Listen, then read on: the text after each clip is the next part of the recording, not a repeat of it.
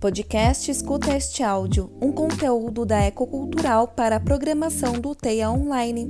Olá, sejam bem-vindos a mais um episódio e hoje vamos falar sobre educação financeira. Então, a educação financeira nada mais é do que uma mudança de comportamento a fim de organizar, valorizar e multiplicar os recursos conquistados durante a vida. Você já imaginou o seu futuro sem nenhuma preocupação financeira e ainda ter uma vida confortável e bem-sucedida? Então, hoje a gente vai descobrir algumas formas de ter uma vida financeira saudável, como algumas perguntas que a gente separou para Amanda, que está aqui com a gente, que vai responder essas perguntas, que são perguntas maravilhosas que eu sei que vocês vão gostar muito. Olá, Amanda, tudo bem com você? Boa tarde, Rita, tudo bem contigo? Estou bem também, agradeço pelo convite seu, do Teia, do Adesampa. Imagina, estamos muito felizes de ter você aqui com a gente. E Amanda, conta um pouquinho sobre você, o que, que você faz quando a gente recebe assim essa pergunta, né, de quem é você, fale um pouco sobre você, muitas vezes as pessoas começam falando sobre suas profissões. Eu sempre tive uma vida plural, multidisciplinar. Comecei aos 14 anos como web designer, que hoje chamam de front-end, e vim passando por várias experiências profissionais, atuando e hoje eu posso dizer que realmente eu sou uma designer, né? Uhum. Designer não é fazer figuras, fazer artes, e sim desenhar, desenhar soluções. Bacana, Amanda. E quais foram as experiências que você teve nessa trajetória sua?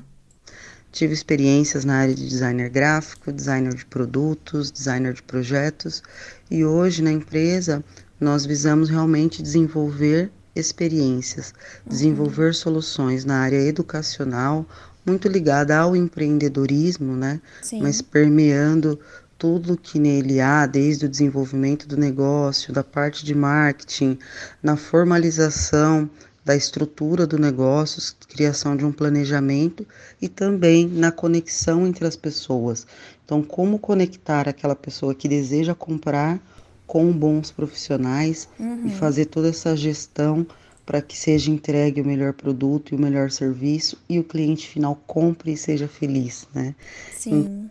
E Amanda, é, quais são os principais erros né, que as pessoas cometem ao gerenciar o dinheiro? Porque muitas vezes as pessoas querem guardar um dinheiro, mas não sabem muito bem como fazer isso. Então, é, quais são os principais erros que você acha né, que as pessoas cometem?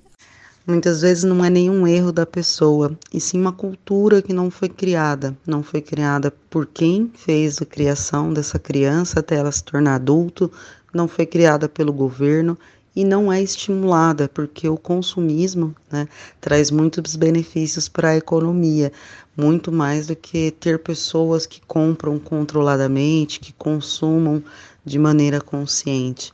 Então, acho que é importante a gente tirar essa culpa da nossa criação, do nosso desenvolvimento e por não ter essa educação financeira, esse gerenciamento hoje, mas ao mesmo tempo tomar para si essa responsabilidade de mudar a vida. Né? Então, a principal causa hoje das pessoas não gerenciarem o dinheiro é não terem o conhecimento, né?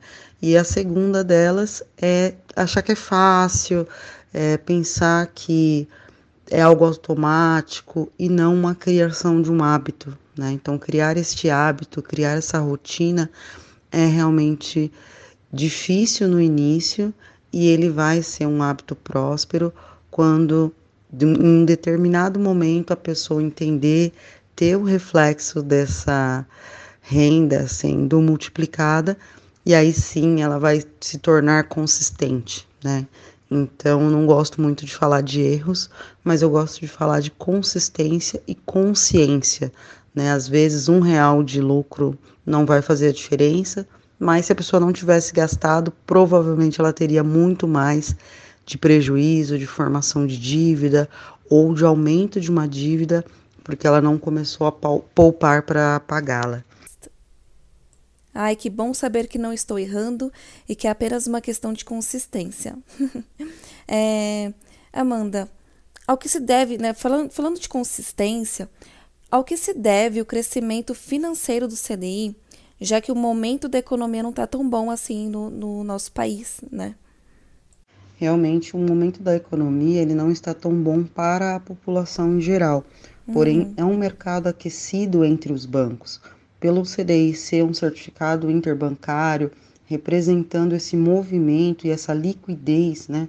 Quantas pessoas tomam crédito, quantos bancos Sim. fazem essa movimentação de dinheiro entre si, é tudo muito fluido, é tudo muito rápido. Então o CDI sobe, consequentemente, quem investe em renda fixa, que tem esse CDI como base de cálculo, passa a receber mais, tanto pelo CDI 100% estar mais alto, uhum. quanto por tentarem agradar esse cliente, né, fornecendo uma maior taxa de CDI. Então, há uma, uma grande oferta de investimentos de renda fixa, né? E quem tem o dinheiro em mãos vai escolher por onde rende mais. Então, se eu tenho um CDI 110%, eu vou preferir ele do que um outro banco ou outra instituição que tem um CDI de 100%. Né? Então, o CDI acaba subindo porque as pessoas investem e porque os bancos relacionam entre si esses dinhe esse dinheiro, assim como as fintechs. E isso realmente traz grande reflexão, né? Se os alimentos estão ficando mais caros, se a inflação está altíssima, por que, que essas taxas aumentam e quem investe dinheiro tem maior rentabilidade, né? E aí é importante destacar a diferença do CDB para o CDI, né? Então o CDB é o aporte, né? É a pessoa física ou a empresa emprestando para um banco.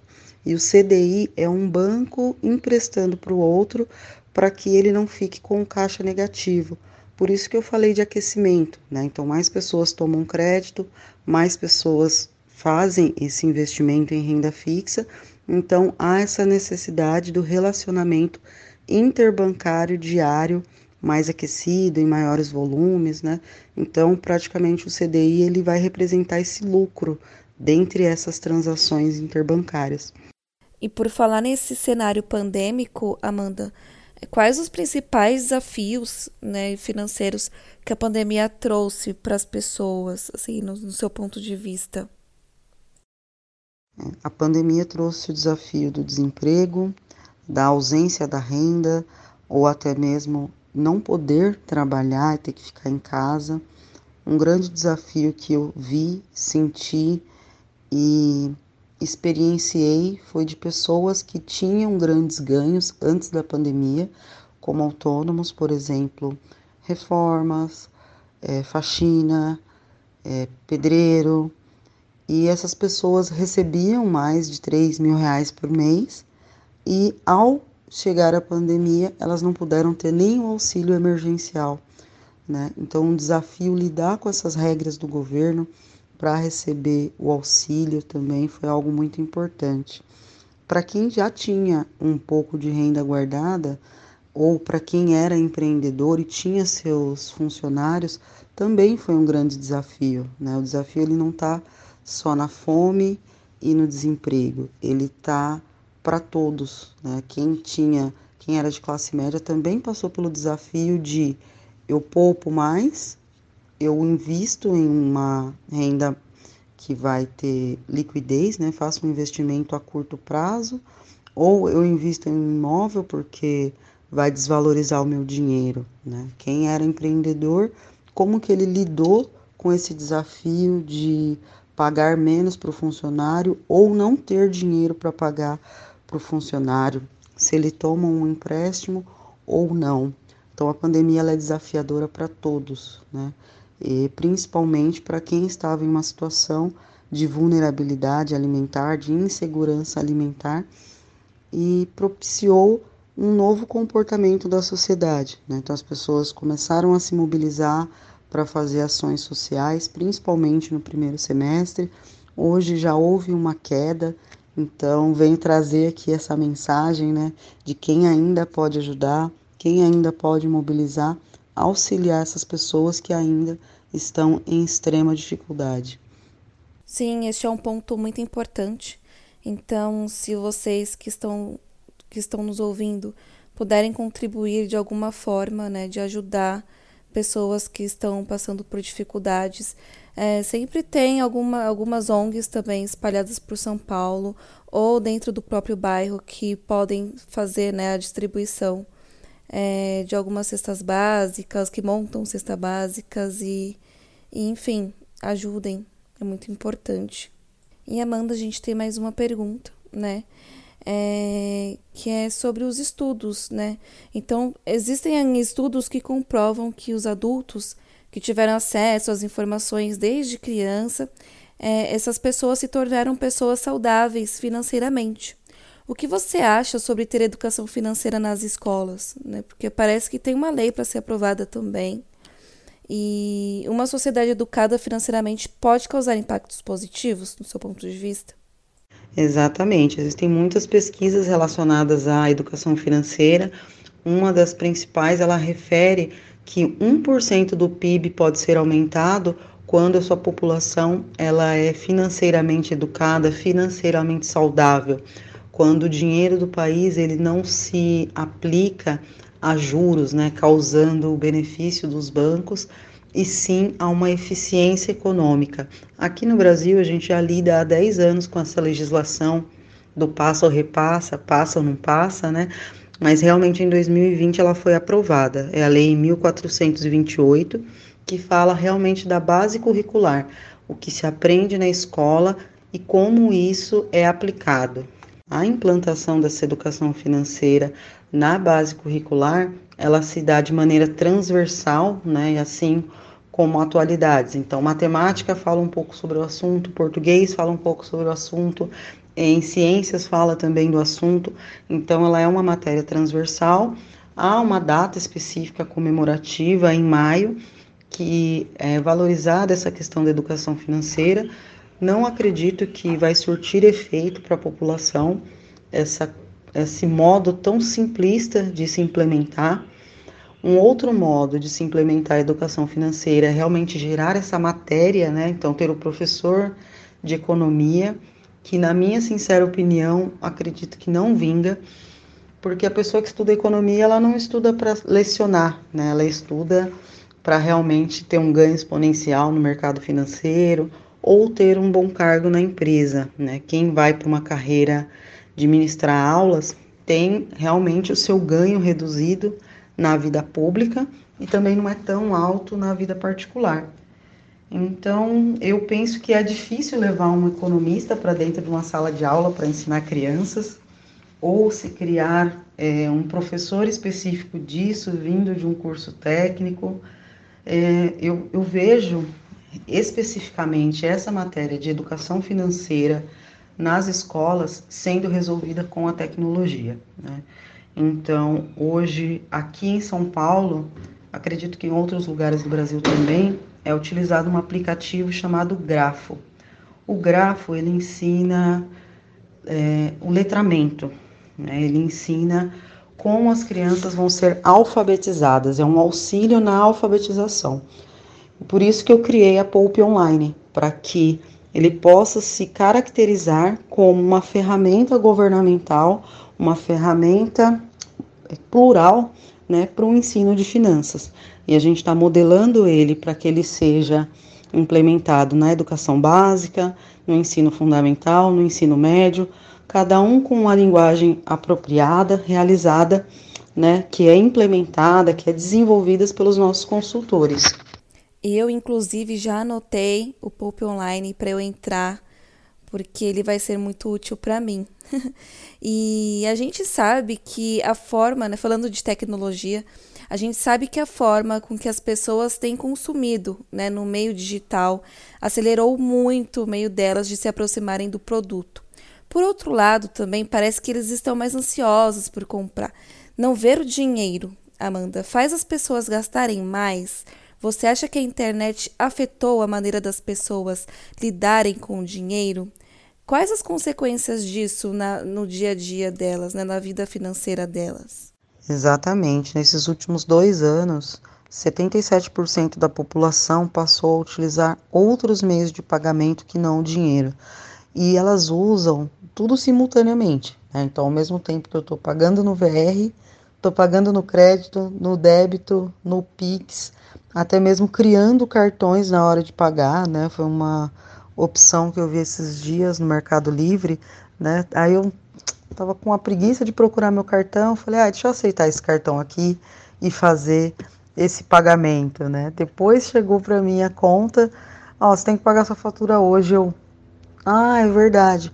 Então essa simultaneidade de pagamentos, ela causa o descontrole, né? Então, uma das maneiras de se combater isso é ter o dinheiro contado, né? Então, ir lá no seu cartão de crédito e abaixar o seu limite para um limite baixo, 200, 300, 500 reais, e na sua conta que você usa de corrente e deixar só o que você pode gastar no mês e o restante transferir para um investimento melhor, né? Ou em último caso, na poupança, não ter múltiplos cartões, porque realmente não ver o dinheiro saindo, né, faz ele sair numa velocidade muito grande. Hoje, tanto há mais produtos simples e do dia a dia ofertados nos uhum. marketplaces, como por exemplo, papel higiênico que é volumoso, caixa de leite que é pesado e a pessoa pode comprar um, dois itens desse com frete grátis. Sim. É muito simples, muito fácil. Como também existem produtos que antes eram caríssimos, como por exemplo algumas roupas, perfumes, é, art figure, né, esses bonecos orientais que eram muito caros. Hoje você encontra a preço de banana em um marketplace, né? Então a gente uhum. tem esse impacto da grande oferta de produtos que reflete também, né, no meio ambiente, né? Então quantos, como está sendo produzido esse lixo devido a essas embalagens, né? Então me preocupa bastante com essa questão das lojas virtuais, pensando no meio ambiente, apesar de facilitar muito a vida das pessoas que não precisam mais sair de casa. Né? Então, quando a gente fala de vendas virtuais, não é só o dinheiro, né? O dinheiro, Sim. o impacto ambiental e também muitas compras desnecessárias devido à ansiedade por estar barato, por estar com frete grátis ou comprar mais para o frete sair grátis, né? Então são várias nuances das compras digitais. E falando nisso, né? É, as pessoas, como elas estão consumindo muito, obviamente elas estão gastando muito. Amanda, como que a gente pode investir nosso dinheiro? Porque muitas pessoas guardam dinheiro, né? Tem a parte do, do consumo, né? E tem a parte da, do cofrinho, digamos assim. É, guardar dinheiro na poupança é viável? A gente tem outras opções de investimentos? Chegamos a uma tão esperada pergunta, né, Rita? Então, primeiro é entender a situação atual, né, se tem esse dinheiro para guardar ou não. Lembrando que, mesmo que exista alguma dívida, às vezes é melhor ter um dinheiro guardado para uma emergência do que pagar todas as dívidas, porque a dívida existe ali, independente do que aconteça, e ela pode ser paga em um melhor momento, quando você tiver dinheiro para pagar né, tiver um, uma boa quantidade de dinheiro em mão para negociar. Então, ter esse paralelo, né, se tem ou não tem dinheiro. Quando se tem dinheiro, é importante ter uma reserva de emergência. Para ter a reserva de emergência, precisa calcular qual é o meu custo mensal de vida com as minhas rendas fixas e as variáveis que são essenciais. Se você é um profissional é, seletista, né, CLT, tem que ter ali pelo menos uns seis meses desse valor guardado. E se você é autônomo ou empreendedor, o interessante é ter na reserva de emergência uns 12 meses desse valor guardado. E mais importante do que ter dinheiro e saber aonde guardar é saber por que você está guardando aquele dinheiro, porque ninguém guarda dinheiro à toa. Ou você quer um bem, uma casa, um carro, um apartamento, você quer ter uma experiência, né? Então, quero fazer uma cirurgia plástica, eu quero fazer uma viagem, eu quero me formar numa universidade X que é um pouco mais cara, ou você quer ter a segurança, né? A segurança é o poder de compra. Eu não vou aturar esse emprego ruim com essas pessoas ruins porque eu tenho dinheiro guardado, vou sair e procurar uma melhor oportunidade. Eu sempre busquei ter dinheiro para isso, para não suportar situações que eram indesejáveis para mim. Né? Então, apesar de ficar longos períodos em algumas empresas, eu tinha segurança de que ter dinheiro me faz não ter que aguentar pessoas chatas, chefes chatos, empresas que me, me, colocam em uma insegurança, né? Uma insegurança racial, uma insegurança como mulher. Então, às vezes, nem tudo é o dinheiro pelo dinheiro, é o dinheiro para comprar as coisas, né? E nessa linha da segurança do dinheiro ainda entra a previdência, né? Quanto você guarda para quando você não estiver mais trabalhando. A gente não pode ficar contando com o governo, então guardar um pouco, né? Um, um forever, assim, um dinheiro que vai te trazer uma rentabilidade futura daqui 10, 20, 30, 50 anos. Então, supondo que a pessoa não more sozinha, que ela contribua na renda de casa, tenha os seus gastos como uma pessoa independente e tenha um custo de vida de mil reais, ela, se ela for CLT, o correto e o adequado é ela guardar seis mil reais antes de partir para outro tipo de investimento com maior risco. E esse investimento ele tem que ter uma liquidez porque ele é para uma emergência. Então a liquidez é o quão rápido você pode tirar esse dinheiro. Então, ele é uma liquidez para o mesmo dia. Eu peço o dinheiro aonde ele está guardado, eu retiro no mesmo dia, ou ele é D mais um. Então, eu peço o dinheiro hoje e ele só sai no outro dia. Isso é muito importante quando se trata de reserva de emergência. Por isso que muitas pessoas deixam na poupança mesmo, que tira a qualquer momento. Tem CDB de liquidez diária, né? Então, são investimentos que você tira rápido, até mesmo uma Selic, que também é renda fixa. Passando dessa fase, já tem a sua reserva de emergência, aí você vai para um outros tipos de investimento também em renda fixa, se você não tiver nenhum curso, nenhuma especialização, nenhuma pessoa para te orientar, né? E aí você vai para pré-fixados, você pode ir para pós-fixados, é, atrelados a algum outro é, indicador, né? Mas a gente sempre fala que quando não se tem conhecimento, é importante investir em renda fixa. Não cair nessas armadilhas de renda variável com Bitcoin, não ir para a bolsa de valores se não tem um conhecimento, senão você vai ficar a vida inteira no IBBB 11, né? Então, é procurar a educação financeira de uma maneira segura. E por falar em reserva, Amanda, dá para iniciar uma reserva financeira mesmo com dívidas? É importante, Rita, verificar qual que é a origem dessa dívida. Né? Então, se é uma dívida que vai te fazer perder a casa, perder o carro, ter as suas contas bloqueadas, não é muito bom guardar dinheiro com essas dívidas. Às vezes a gente tem dívidas menores, né? É, cartão de crédito, uma conta de telefone, uma conta de alguma compra que foi feita numa loja, dessas que adoram nos dar cartão de crédito. Essas contas dá para dar uma adiada, né? Então, às vezes é melhor ter uma reserva de emergência, criar uma reserva de dinheiro, não só para uma emergência, mas também para acumular esse capital e poder pagar essa dívida com um bom desconto lá na frente. Então, é muito importante qualificar, né? Colocar essa dívida para fora, entender a importância de pagar ela primeiro ou qual das dívidas serem pagas primeiro para não ter nenhum desconforto desses, né? De cortar água, cortar luz, perder um bem. Então, cada dívida tem a sua importância. E já complementando, né, a pergunta anterior, né, que era sobre investimento, como comprar casa, carro, tem que fazer um planejamento, né? Então, entender quanto eu ganho, quanto que eu gasto por mês, quais das minhas contas podem ser reduzidas e aí nisso quanto me sobra. Exemplo, vai sobrar 300 reais por mês.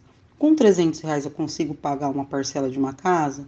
Dificilmente. Então, o que se faz? É necessário aumentar a renda, né? Então, todos os nossos objetivos têm que ser baseados na renda atual ou na nossa renda a curto prazo, né? Então, eu entendendo que com 200 reais 300 reais eu não pago uma parcela de uma casa, eu tenho que olhar para o meu ambiente, ver como eu posso ganhar mais dinheiro, seja na minha profissão ou em uma renda extra, e aí sim eu vou ter esse pool de dinheiro, né, essa, essa mensalidade para aportar no que eu quero.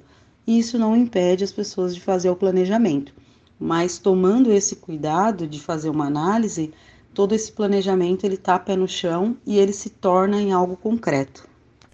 E puxando para este lado, né, para esse assunto, como que como, organi como que é organizar os orçamentos, né? Como saber o que é prioridade? Ah, Rita, essa daí é a pergunta de um milhão de reais, né? Mas o que eu consigo transmitir sempre é quando a gente fala para um público e uhum. não para um cliente de uma maneira personalizada. Que todo mundo tem os seus desafios, uhum. né? que cada um tem um padrão de consumo e um padrão de ganho. E Sim. isso não depende de onde a pessoa reside, porque na periferia existem muitas pessoas que já estão há muito tempo nos seus trabalhos, que são funcionárias públicas, que conseguiram se formar e recebem ali 3, 4, 5 mil reais mensalmente. Então não é toda pessoa de periferia que está em vulnerabilidade social, assim como há muitas pessoas que recebem mais de 10 mil reais e que têm um alto nível de endividamento, um alto nível de inadimplência.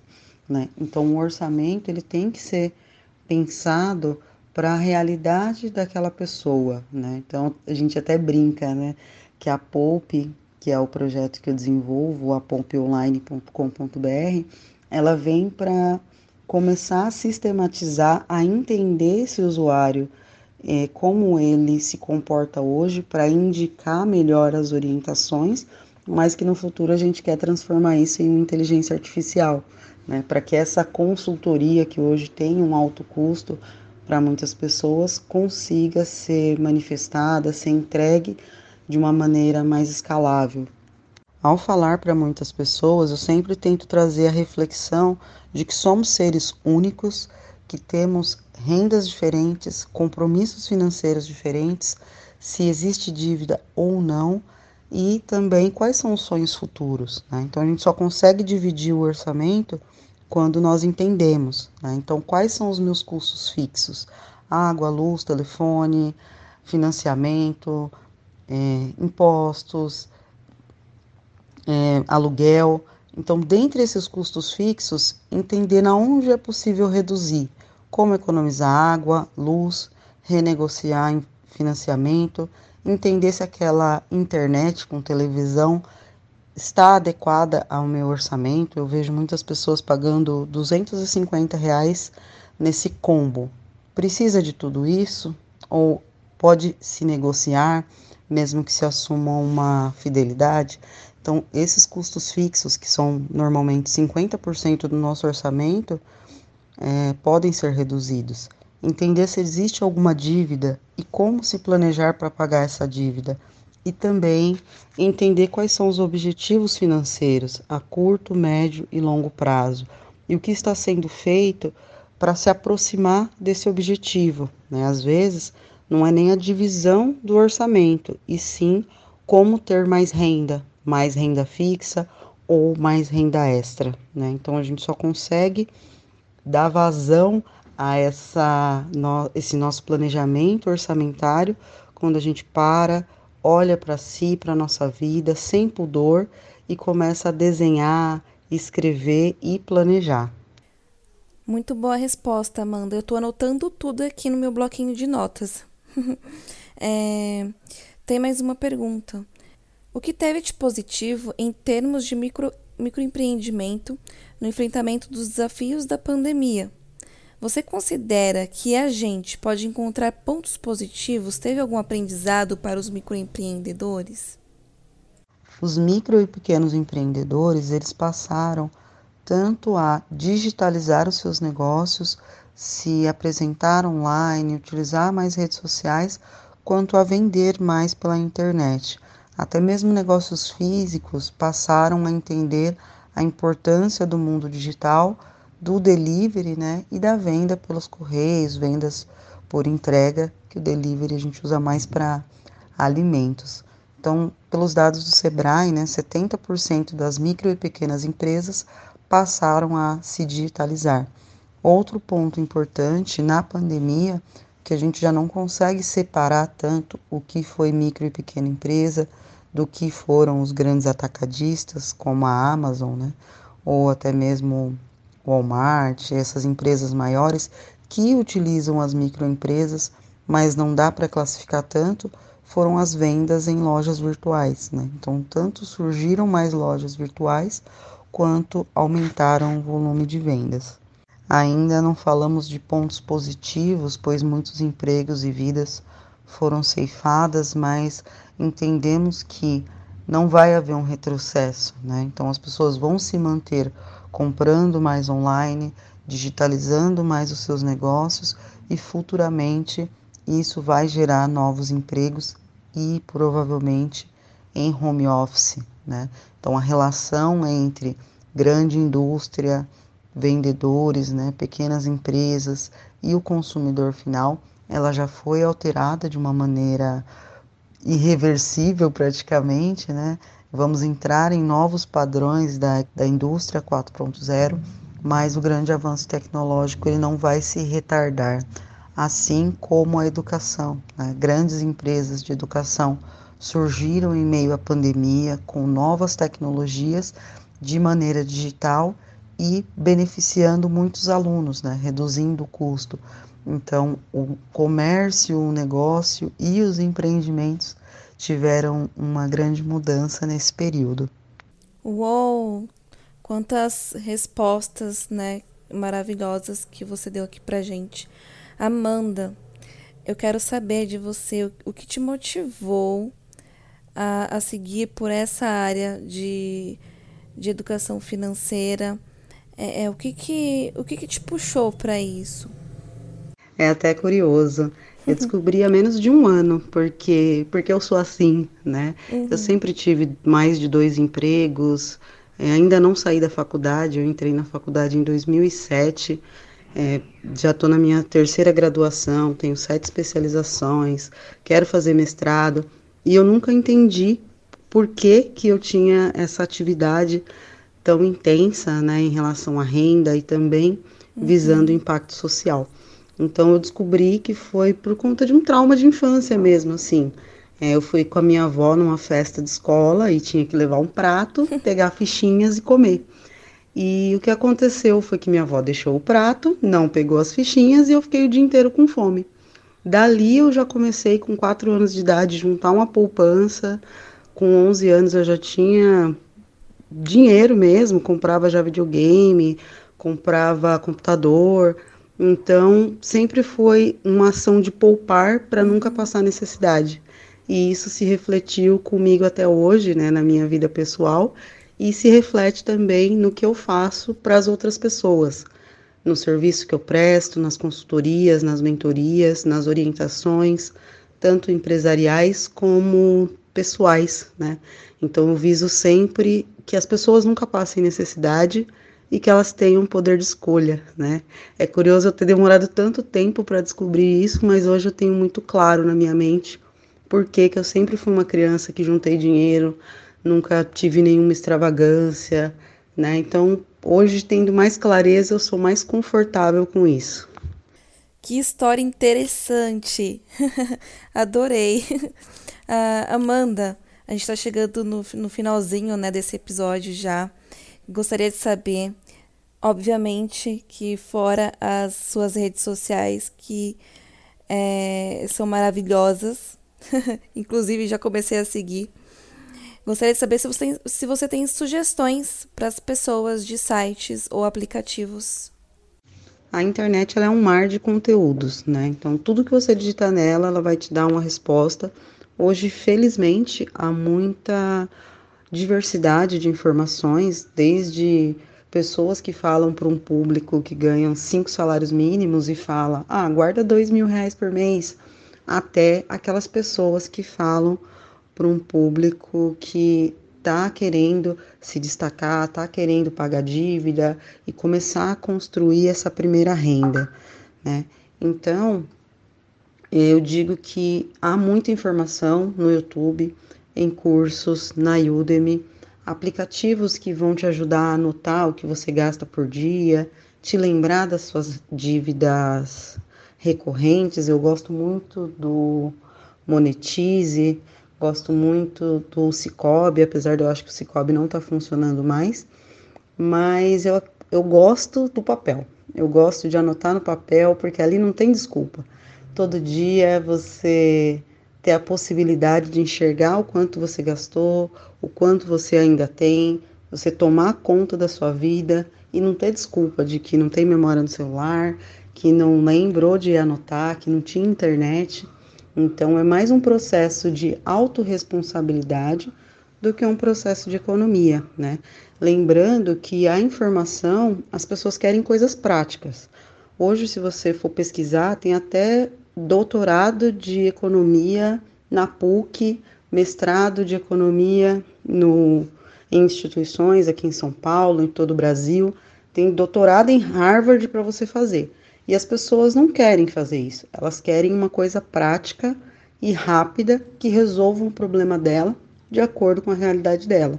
Então é bom experienciar, experimentar essas coisas e não largar o bom velho papel e caneta, porque é ali que vai estar o você com você mesmo à noite fazendo suas contas. Muito bem. Amanda, gostaria de agradecer imensamente a sua participação nesse episódio. Muito obrigada pela sua disponibilidade. Peço que você deixe seus arrobas, né, suas redes sociais para as pessoas seguirem e suas considerações finais.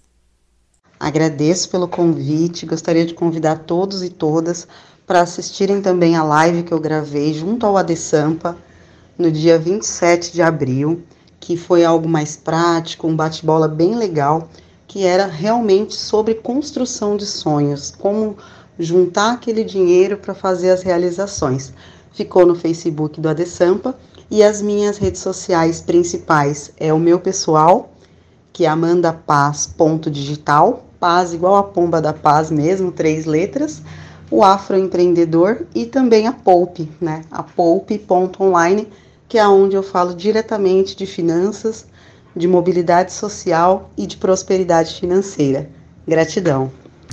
Então, se vocês curtiram o trabalho da Amanda, e querem saber mais, sigam ela nas redes sociais. É, vou deixar o link da live aqui na descrição do episódio. O nome da live é Organização Financeira para a Realização de Sonhos, que é uma live muito boa, vale muito a pena conferir. Este podcast é uma iniciativa do Teia Cachoeirinha, que é um programa da ADESAMPA de coworkings públicos que estão espalhados por São Paulo. Eu sou a Rita Nascimento e muito obrigada por escutar.